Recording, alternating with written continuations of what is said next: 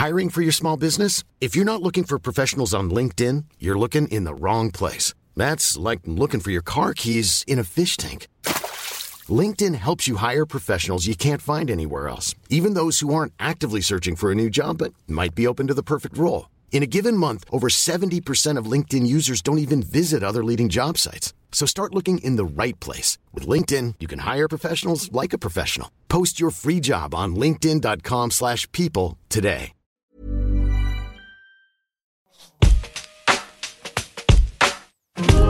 Alto Parlante, tu podcast de política. Te decimos las cosas como son. Al micrófono Pablo Marín y Arturo Aramburu. Comenzamos.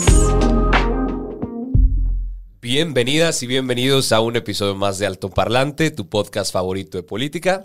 Ya arrancó febrero. El día de hoy todos están descansando en sus casitas, o la gran mayoría, pero en Alto Parlante no descansamos. Hoy, señoras y señores, es el día 325 desde que comenzó el aislamiento en marzo del año pasado. Este, Ya vamos para el año completo. Ya vamos para el año. ¿Cómo estamos el día de hoy, Pablo? Excelente, pues arrancando semanita, algunos con asueto, otros menos afortunados como nosotros aquí, porque el mundo no descansa, aunque en México estamos celebrando un aniversario de la Constitución mexicana, que espero Claro. que todos tengan claro en casa. Ahorita, Y si no, les vamos a y si no, justo vamos a dedicar una parte del programa justo a eso, porque creo que hay muchas personas que luego no le dan eh, la correcta Importancia. importancia a este Sí, tipo claro, de, hay gente que cosas, ni ¿no? sabe. Hay, hay gente que ni sabe por qué está descansando Y, el día y- de y hoy. vamos a, pla- a platicar justo de varias cosas alrededor de eso, no solamente de, de cosas que deberías Claro. de ver en tu clase de civismo. Claro. ¿No? Pero antes de eso, antes de meternos al tema de la Constitución, El mundo Eh, no ha descansado. el mundo no ha descansado. A ver, eh, pr- primer tema, nada más para que lo tengamos muy claro, tanto tú como yo, como allá en casa. En febrero, acuérdense que se reanudan las sesiones del Congreso. Ya arrancó febrero y la ley Banjico va. Es de las cosas que estaban pendientes, ¿verdad? Va. Es de las cosas que en diciembre habíamos dicho, hay que tener cuidado. Se frenaron porque hubo una cantidad avasallante de pensadores y de personas que estuvieron Exacto. protegiendo este tema. Acuérdense que es uno de los pocos órganos autónomos Y y, nos- y nos- que hay que tener Y cuidado. nos lo advirtieron. En Claro. febrero se va a tratar el tema, en febrero se va a discutir en la Cámara. Eh, regresa a terreno peligroso. Vamos a seguir muy puntualmente cómo se va desarrollando. ese Sí, no, no hay que perderlo de la agenda porque acuérdense que los políticos son expertos echando humo y distrayéndonos mientras la cosa está más ríspida y más difícil. Ahí es cuando aprueban justamente este tipo de cosas. Entonces hay que tener mucho cuidado y no, se nos- no vamos a quitar el, el dedo del renglón de eso. Andrés Manuel ya reapareció, eh, por fin, Sí. con, con un video diciendo, señores, frente a cualquier rumor que pueda existir, Aquí aquí, estoy. estoy. Y estoy bien, y me estoy recuperando y Y se ve bien. en mi austeridad republicana en el Eh, Palacio en un pala- Nacional, ¿no? Precioso el Palacio Nacional, por cierto. Y se ve bien, se ve bien. Y Algunos decían que, que se había grabado el lunes ese video, o sea, el día siguiente, y que no había sido. El miércoles se publicó. Claro. Bueno, a ver. La realidad es que hubo muy mala comunicación por parte de presidencia para, para indicarle a la gente. Decían que por privacidad del presidente, yo creo, personalmente considero que es un tema de opinión pública que la gente merece saber cómo está la salud a- de nuestro Ah, Justo es, presidente. hacia, hacia allá iba. Que es, ¿Tú qué piensas alrededor de eso? O sea, la, la salud del presidente. ¿Es nos información de carácter de, de relevancia nacional o es información personal? Yo creo que es, es- es- es- información de carácter eh, nacional. Eh, es importantísimo conocer en qué estatus se encuentra la salud de nuestro presidente frente a cualquier cambio, monitoreo que pueda haber en relación a la gravedad de la enfermedad, al descanso que esté llevando, a cuándo va a reintegrarse a sus actividades o no. Sí, yo, yo creo que sí, coincido contigo en, el, en los casos en los que se le imposibilita eh, ejercer sus funciones. En los casos en donde no, creo que sí, pues es, info- o sea, es información meramente Bueno, pero- personal. O sea, pero si hubiera se le en este caso, claro, está tomándose, pues incluso a suetos, bueno, no a suetos, ¿verdad? Está tomándose, eh, sí, claro. Y en estos casos, pues creo que sí es, es importante. Además, abona a la estabilidad del país, ¿no? Por supuesto. Pero, pero es un tema en donde en los diferentes países se maneja de, de formas completamente diferentes. Por supuesto. Y creo que es un tema en donde no se debe de manejar de manera política, sino se debería de manejar de manera médica. Los informes de este tipo de cosas deberían de hacerse de forma Claro. médica y no de forma política, como hoy pues sí se está Claro. haciendo, ¿no? Tristísimo ver a un medio, a un portal de noticias y a uno de sus reporteros y periodistas decir que Andrés Manuel había sufrido un, un, problema derrame, cerebral. algo así, un derrame cerebral y afirmaba fatal. que por fuentes internas de, de la, de la presidencia, él Terrible. sabía que había tenido un problema en el cerebro del presidente. Afirmar ese tipo de cosas. No, es, es terrible porque además genera inestabilidad y, y además empiezas a hacer, a hacer un relajo con cosas que pues realmente no vale la pena. Algo que sí ha sido lamentable ha sido que en las mañaneras Olga Sánchez Cordero ha tenido una pues una Pues sí, posición un desempeño terrible.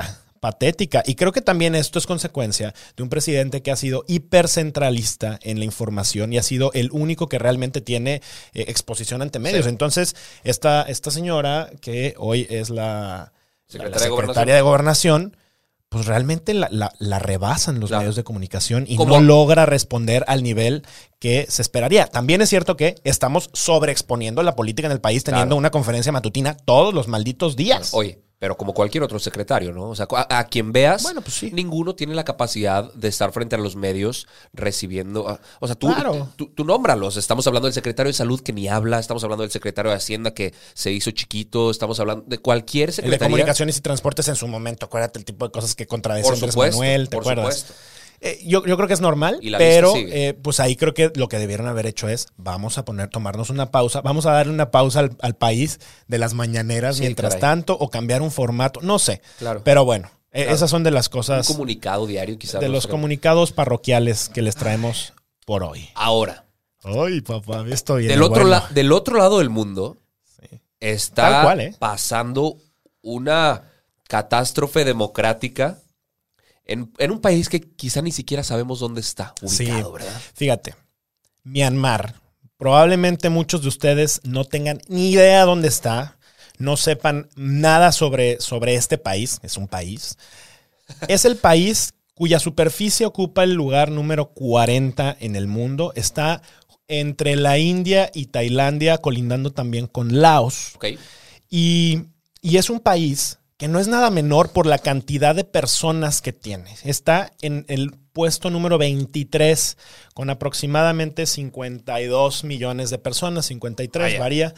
Eh, es, es- es un país que además es bellísimo, eh, como culturalmente es, es muy rico, pero que sí vive en condiciones muy precarias. Es uno de los países en donde a lo largo de la historia se han eh, pues hecho muchísimo daño a los derechos humanos. Entonces, pues bueno, eh, es, eh, ha- han surgido y ha sido eso un caldo de cultivo para que esté pasando lo que justo en este momento estamos viendo. Sí, la historia comienza después de 50 años de un régimen militar en el país. O sea, imagínense que la gente de Myanmar vivía, vivió 50 años con una dictadura por parte de los militares. Una dictadura militar, exactamente. Una dictadura militar que eh, los oprimía, que tenía el mando final sobre cualquier decisión que se tomara en el país. Militares que no están siendo instruidos para manejos políticos, sino para manejos militares. Hemos Exacto. hablado aquí en el programa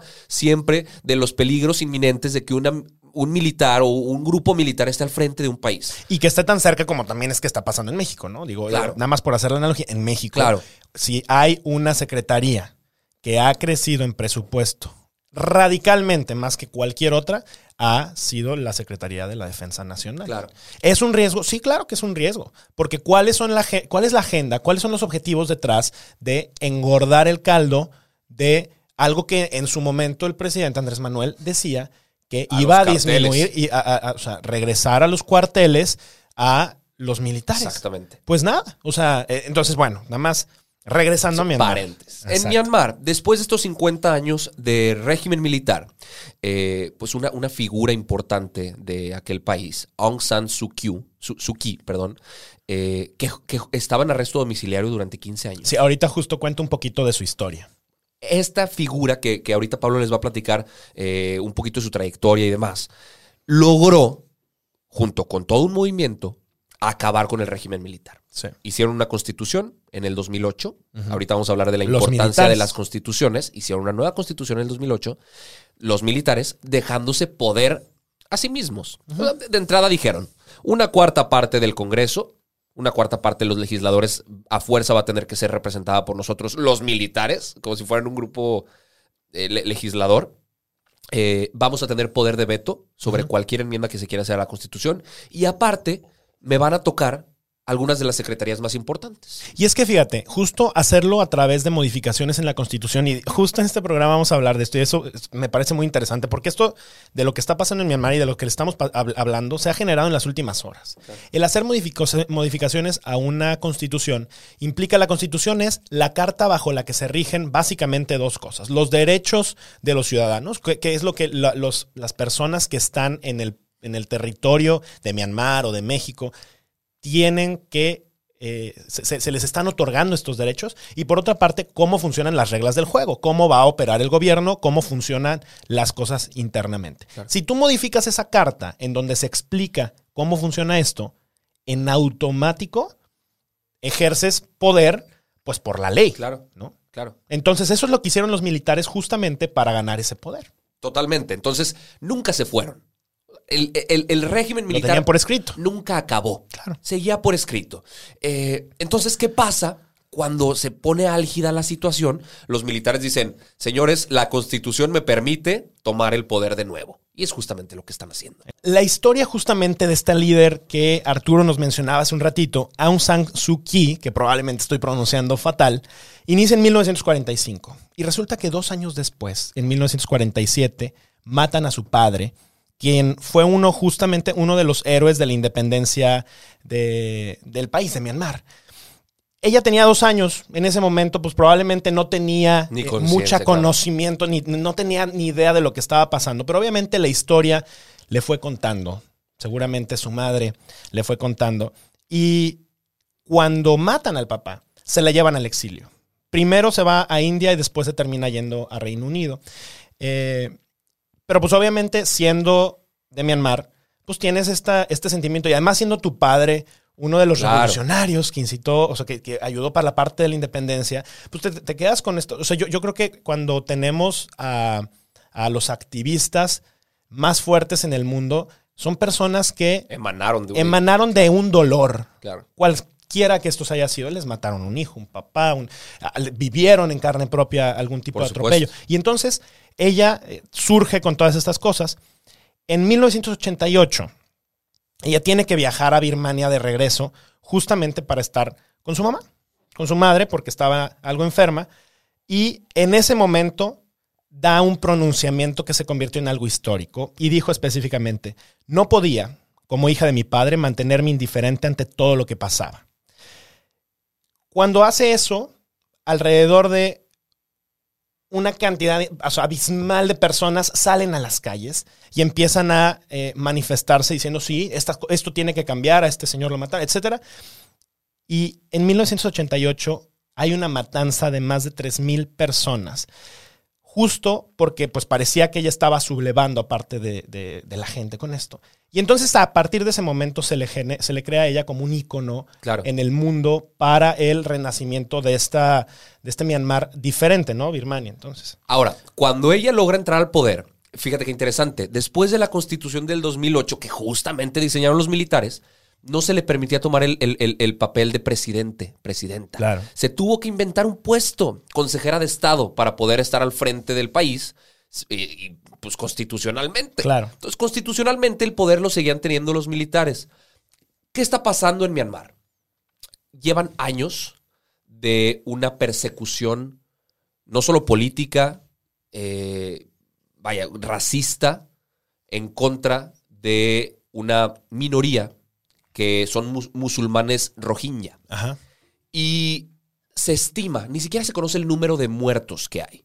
Pero los capturan, los torturan, los asesinan. Lo que habíamos platicado, ¿no? el atropello de los derechos humanos en es inmenso. Se estima que por lo menos 600 mil personas han estado en peligro en, aquel país y que los están persiguiendo y que los están capturando y que los están atropellando en sus derechos humanos y, es una completa catástrofe. De hecho, a, esta minoría musulmán rohingya se le considera como una minoría religiosa eh, completamente vulnerable en cualquier lugar del mundo se les ha perseguido sistemáticamente en el planeta. Entonces e, es, gravísimo. Sí. y, y los militares utilizaron ese pretexto para declarar el golpe de, el, estado de emergencia que llevaría al, golpe de estado que ayer por la noche se consumó. Se consumó. Ahorita en Myanmar no tienen internet. la televisión está interrumpida, los bancos cerraron, eh, están desconectados de cierta forma del resto del planeta y están viviendo esto. Sí, y, y es algo bien, bien curioso porque además esta eh, lideresa que ahorita la tienen detenida junto con gran parte de su equipo, ¿no? Y ahorita platicas un Y no- poquito. y no se sabe dónde que están. Exacto, los tienen detenidos, los militares. En su momento, o sea, lo que ahorita platicaba yo, en 1988 ya sale y da este pronunciamiento, matan a más de 3.000 personas que estaban queriéndose sublevar al gobierno y empieza a ser un movimiento. Llega al grado el movimiento, así de grande se hizo que en 1991 le dieron el Premio Nobel de la Paz y no lo pudo ir a recoger porque estaba ella en una especie de aislamiento, o sea, no, no podía salir del país, sino hasta más de 20 años después puede recoger Madres. su premio. Y más tarde se hace justamente Consejera de presidenta, Estado. consejera, Consejera de de Estado, ¿no? Sí, la, la- la historia es, por un, ahí. es un tema que es, es muy interesante. Parece que como está del otro lado del mundo, para nosotros No es muy ajeno. claro. Pero, pero está, está muy fuerte. Está durísimo y es solo uno de los vastos ejemplos que hemos visto alrededor del planeta y en la historia, que ahorita vamos a hablar también de historia de México básica que todos tendríamos que saber, de cómo los militares logran apoderarse de cúpula- de cúpulas de poder y no las sueltan. Claro. O sea, es, eh, se caracterizan por, por agarrarse al poder como puedan. Claro. Allá lo estamos viendo. Y, y lo hemos visto en Latinoamérica, Muchísimo. lo hemos visto eh, en, en Asia y ojalá y no lo sigamos viendo. Sí, va- vamos a seguir hablando de este tema. No creo que sea algo que termine con esto. Seguramente es que va a haber pronunciamientos de los diferentes países. Todavía es muy temprano y la verdad es que no ha habido muchos movimientos en esto. Les estamos dando la información lo más pronto posible. Claro. Pero se va a generar más cosas y vamos a seguir al pendiente. Vamos a seguir hablando de esto. Pero hay más cosas. Hay El día de hoy justo se conmemora. Bueno, hoy no. Espero que. Bueno, eh, el día de hoy tenemos a Sueto porque Exactamente. se va, justamente se conmemoran eh, la Ciento- constitución 104 años. de la constitución de 1917. Y mira, en altoparlante no siempre hablamos de historia, pero creo que es importante narrar Claro. de dónde viene, contexto. qué sucedió y que ahí en casa recordemos cosas que seguramente te dijeron en tu clase de prepa. No, no, no. ¿Cuándo te enseñan esto? Antes, no, pues en Ve- primaria. En primaria. Tercero de primaria, civismo. Cuando te enseñan la historia de México y pues tú como niño realmente no le generas mucha importancia, Sí. entiendes qué pasó, pero tampoco lo recuerdas y demás. ¿Sabes que si nos contaran la historia como si esto fuera una novela?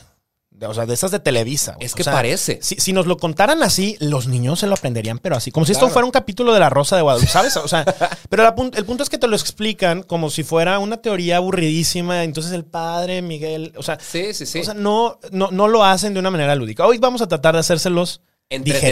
digeridito. Sí, se los vamos a hacer digeridos, se los vamos a hacer resumido. A ver, fueron años en, el que, eh, en los que en el país sucedieron muchísimas, Sí. muchísimas cosas. O sea, si ahorita tú crees que estamos viviendo un caos, en aquel entonces vivíamos el triple, cuatro veces el, el- el- el movimiento social que existía el día de hoy. Tenemos que recordar que hubo un presidente que seguramente todos han escuchado su nombre, Porfirio Díaz. Porfirio Díaz, aparte de ser un presidente, lo vamos a decir con todas sus letras, fue un dictador. O sea, estuvo siete veces, eh, o sea, tuvo siete turnos en la presidencia, 31 años duró en el poder. Sí. el Y señor. por eso, por eso en México tenemos tanto miedo a la reelección. Porque en cuanto él termina, después de tantas veces haberse reelegido, salen y dicen, oye, no, no reelección. Exacto. Justamente surge Francisco eso. ¿no? Madero. Francisco Madero es el que, Exacto. el, el- el que viene con este tema de la no reelección. Pues el 20 de noviembre de 1910 se juntaron tres personas que todos hemos escuchado sus nombres: Pancho Villa, Emiliano Zapato, Zapata, Zapatín. Emiliano Zapata y, Franci- y Francisco Madero. Francisco y Madero. La gente no sabe la I de qué es, pero es de Ignacio. Algunos decían que era de Indalecio y se empezó a, a correr el rumor. Es de Ignacio. Pancho Villa, su verdadero nombre es José Doroteo Arango. Correcto. Arámbula. Yo no sabía Ah, esto, mira, pero hasta que me Arámbula. Casi, casi pariente tuyo. Entonces, Pancho Villa ocupó la parte del norte del país, Emiliano Zapata la parte del sur del país, y entre los tres dijeron, vamos a hacer como podamos para sacar a Porfirio Díaz del poder. Eh, lo lograron, lo lograron y justamente entró Francisco Madero a, la presidencia y sé que va a parecer un poco confuso porque suceden muchísimas cosas. Eh, cuando llega al poder, Francisco Madero, él se había hecho amigo de muchos cercanos a Porfirio Díaz y mantenía esa cercanía. porque les decía, oye, para mantener la estabilidad e- económica, para man- mantener la estabilidad política, los voy a mantener cerca y los voy a hacer parte del gobierno. Voy a cooperar con la gente cercana a Porfirio Díaz, a pesar de que lo que queremos es olvidarnos de aquel movimiento. A ver, hay mucha gente que argumenta, y con razón, que en, en la presidencia de Porfirio Díaz hubo crecimiento económico, hubo estabilidad política. Bueno, la, la mayoría de los monumentos más impresionantes que conocemos en nuestro país, Bellas Artes, el Palacio Se mu- construyeron en el construyeron Porfiriato, justamente, claro. este, digo, se, se remozaron muchísimo, ¿no? Ese tipo de cosas Pero- estuvieron ahí. Claro, pero bueno, e- esta cercanía de Francisco Madero a gente cercana a Porfirio Díaz llevó a algunos a decir, oye, este cuate es más de lo mismo. Realmente no estamos haciendo un cambio de transición. Lo capturan y lo matan. Lo, primero lo forzan a renunciar. Entonces, renuncia a la presidencia, entra Pedro Lascurain, que dato curioso dura 45 minutos su presidencia únicamente, y después entra otro dictador, Victoriano Huerta, también militar. Porfirio Díaz fue militar, Victoriano Huerta fue militar. A Victoriano Huerta incluso se le acusa de haber conspirado con el ejército alemán durante la Guerra Mundial, la Primera Guerra Mundial, para hacer una guerra contra Estados Unidos junto con el ejército mexicano. Entonces es parte de todo este movimiento eh, militar que intentaban pues, acabar con lo que tuvieran en su paso. Eh, renuncia Victoriano Huerta. Hay un interino, Francisco Carvajal, luego otro interino, Eulalio Gutiérrez Ortiz, luego otro interino, Roque González Garza, luego otro interino, Francisco Lagos Cházaro, y después el primer presidente constitucional, Venustiano Carranza.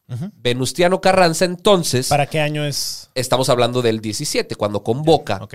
A estas personas. Exactamente.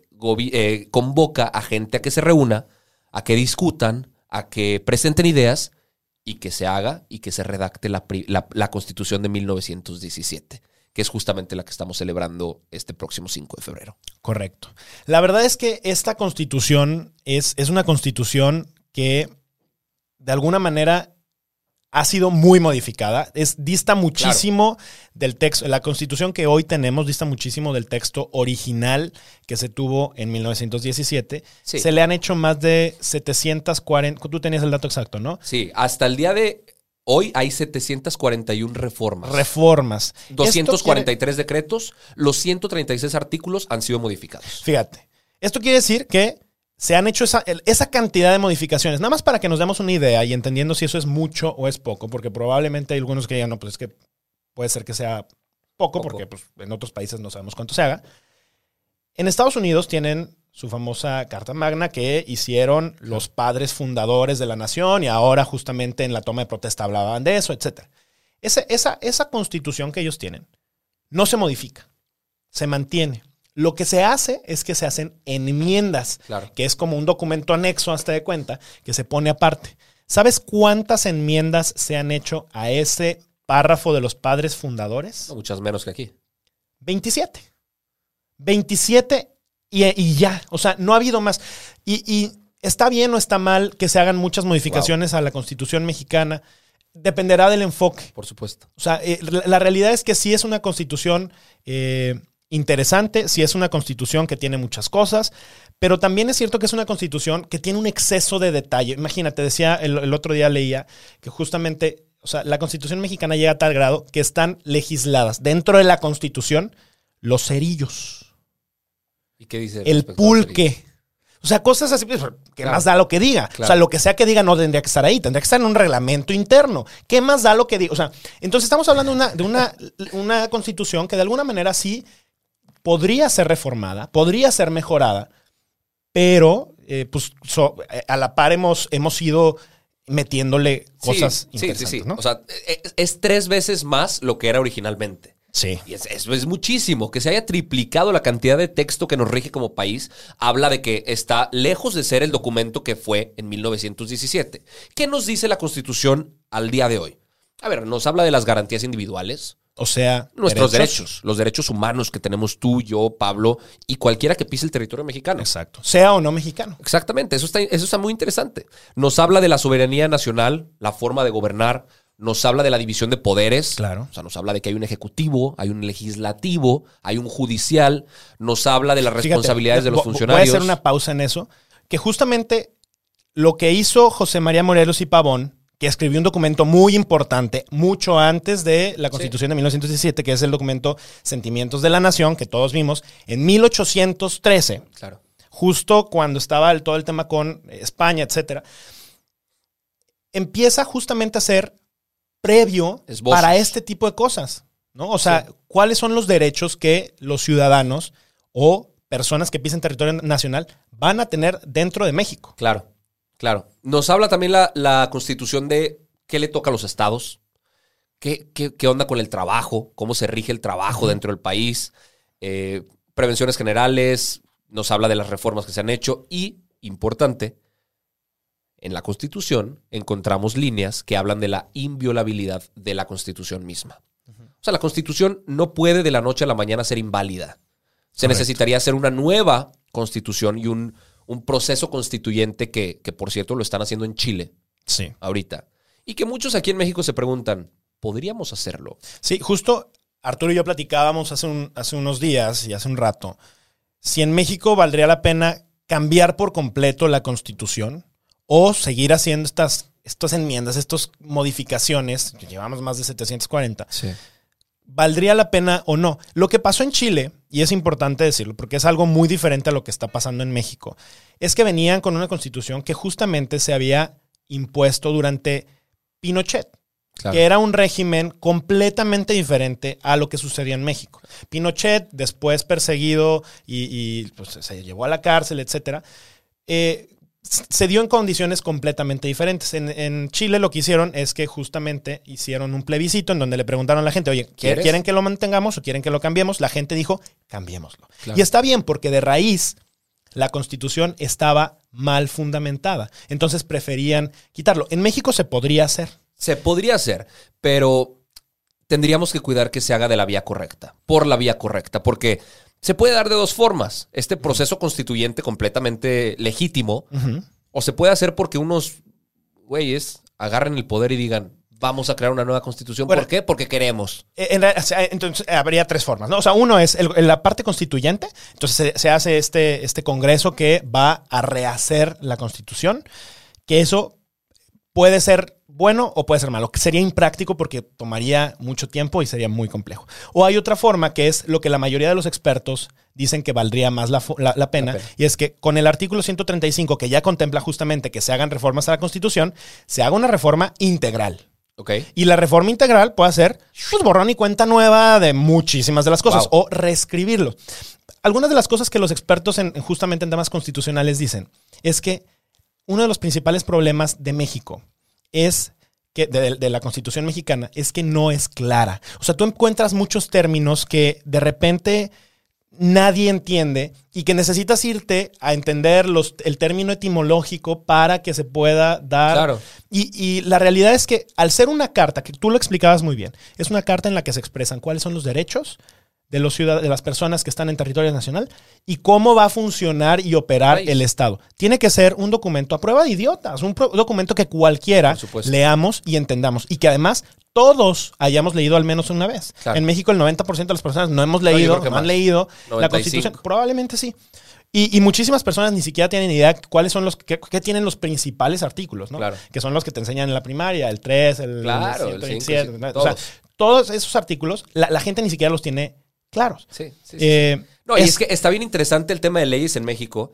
Eh, No vamos a ahondar mucho al respecto. Definitivamente no somos expertos y estamos lejos de ser expertos en temas de leyes y constitucionalistas y demás. Pero está la Constitución y de ahí salen un montonal de cosas. Las leyes generales, eh, luego las leyes secundarias, luego Reglamentos. reglamentos, luego el Código Civil, luego el... Vaya, hay una cantidad de documentos que nos rigen como país que lo, lo hacen un sistema muy complejo. Sí, Este, y seguramente seguirá, seguirá cambiando. sí, A ver, Peña Nieto en su presidencia hizo 155 reformas. sí.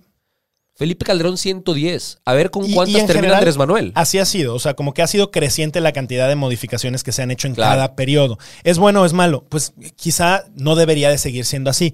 Hay, hay un dato curioso que me pareció muy interesante. El artículo 73 se ha modificado más de 77 veces. Y es básicamente, y esto hay una razón, es el que establece cuáles son las facultades del Congreso de la Unión. Es decir, todo lo que no venga ahí le No lo toca a los hacer. estados. Ajá. Le toca a los estados. Y entonces los estados lo tienen que regular. Entonces por eso se ha tenido que modificar tantas veces. Pero como eso está, por ejemplo, el 89 se ha modificado 18 veces, el 27 se ha modificado 20 veces, que es en el que se habla justamente de lo que sucede en propiedad eh, en el territorio nacional y en las aguas. O sea, hay, hay- Y para concluir con este tema de la Constitución, a mí, a mí me gustaría hacer el, el que creo que es el punto más importante de todos. Mira, no importa si tenemos una Constitución de 200 hojas o de 400 hojas o si se ha reformado 741 veces o 200 o más. Lo que importa es que se, que se cumpla. Claro, Ese es el tema en México. claro. Hablamos mucho sobre si necesitamos una Constitución. A ver, necesitamos que se cumpla la que tenemos, carajo. Claro. Que se sigan las reglas que ya existen. Sí. que exista un Estado de Derecho en el que la justicia se haga. Sí. Me acuerdo que justamente hace cuatro años había personas que decían, es que como no se están cumpliendo estas cosas, lo que necesita México es que otra vez surja una revolución, ¿no? Y decían, es que ya se cumplieron 100 años, Pues, había sucedido en mil- 1800, 1900, decían, era muy lógico, en 2017, otra vez el pueblo resurja. Y no, la realidad es que no. A ver, tenemos ejemplos como en Guatemala se hizo un cambio justamente en 1985 de manera pues, relativamente pacífica, en Brasil en el 88, en Colombia en el 91, en Argentina en el 94, en Portugal en el 96, en España en el 78, después de Sí. la dictadura de, de Franco. Y, y no es que hayan sido de manera violenta. México podría hacerlo también de una manera estudiada, de una Claro. manera lógica y pacífica, pero lo que dices da en el clavo. México necesita que se Seguir lo que cumpla ya existe. el Estado de Derecho Exactamente. que las reglas escritas apliquen para todos y que se apliquen, porque luego lo que platicábamos los, los políticos y por eso hacen modificaciones, cuando no les gusta que les apliquen a ellos, pues entonces lo cambian. modifican, piden que se cambie como si esto Claro. fuera, eh, pues a ver a quién cómo le gusta, claro. exactamente, una kermés tal cual. Así que, pues bueno, esto fue solamente una embarradita, Estuvo- no es nada técnico. Estuvo muy didáctico, siento, el- Sí. el, episodio de hoy. Yo me basé mucho en cosas que Miguel Carbonell, que es uno de los mejores constitucionalistas de este país, Claro. ha dicho. Busquen información sobre él. La verdad es que lo hace además de una manera sumamente lúdica y, supuesto. y- y muy interesante. Y dense un clavado, métanse a leer un poquito sobre, lean la sobre la constitución. historia. lean la Cre- constitución. Pareciera que es más difícil de lo que, de lo que Claro. realmente es. eh, y la verdad es que sí es interesante. Y no solo la constitución, también la historia. O sea, Claro. la historia de México. Cuando yo me di un clavado en todo esto para recordar, me llevé sorpresas gratas y chidas. O sea, incluso datos curiosos sobre personajes de la historia que, que recordamos a medias y que hicieron cosas eh, impresionantes Interesantes, e interesantes sí. en el país. Si a mí me preguntaran, ¿se debería de cambiar la constitución de los Estados Unidos mexicanos? Mi respuesta sería sí, bajo los mismos lineamientos y deberíamos de buscar que sea una constitución cercana a la gente, con un lenguaje muchísimo más inclusivo, claro y fácil de Totalmente de comprender. acuerdo. Eso es lo que necesitamos hoy en día. La comunicación termina siendo pues, Claro. un, un gran elemento. Y ¿no? mira, el día de hoy no, no tomamos ninguna pregunta que nos hicieran en el, en el programa anterior porque la mayoría fueron comentarios. Sí. Entonces, invitación ahí en casa. Eso. Vuelvan a preguntar. Está bien interesante la dinámica. Nos gusta muchísimo y creo que a ustedes también les está gustando. Entonces, nada más un breve recordatorio. Gracias por haber escuchado este episodio de Altoparlante. Nos vemos el próximo jueves con más información. Vamos a regresar con noticias, seguramente, porque este fue una- un medio especial. Breviario cultural. Brevario Cultural. Nos vemos el próximo jueves. Acuérdate de recomendarnos, de compartirnos, de decirle a tus tías que nos escuchen. Nos vemos el próximo jueves. Esto fue Altoparlante, tu podcast favorito de política. Chao. Esto es todo por hoy, pero sin llorar. Estaremos de vuelta cada lunes y jueves en todas las plataformas. Si crees que alguien necesita entender las cosas como son, compártele este capítulo. Nos vemos.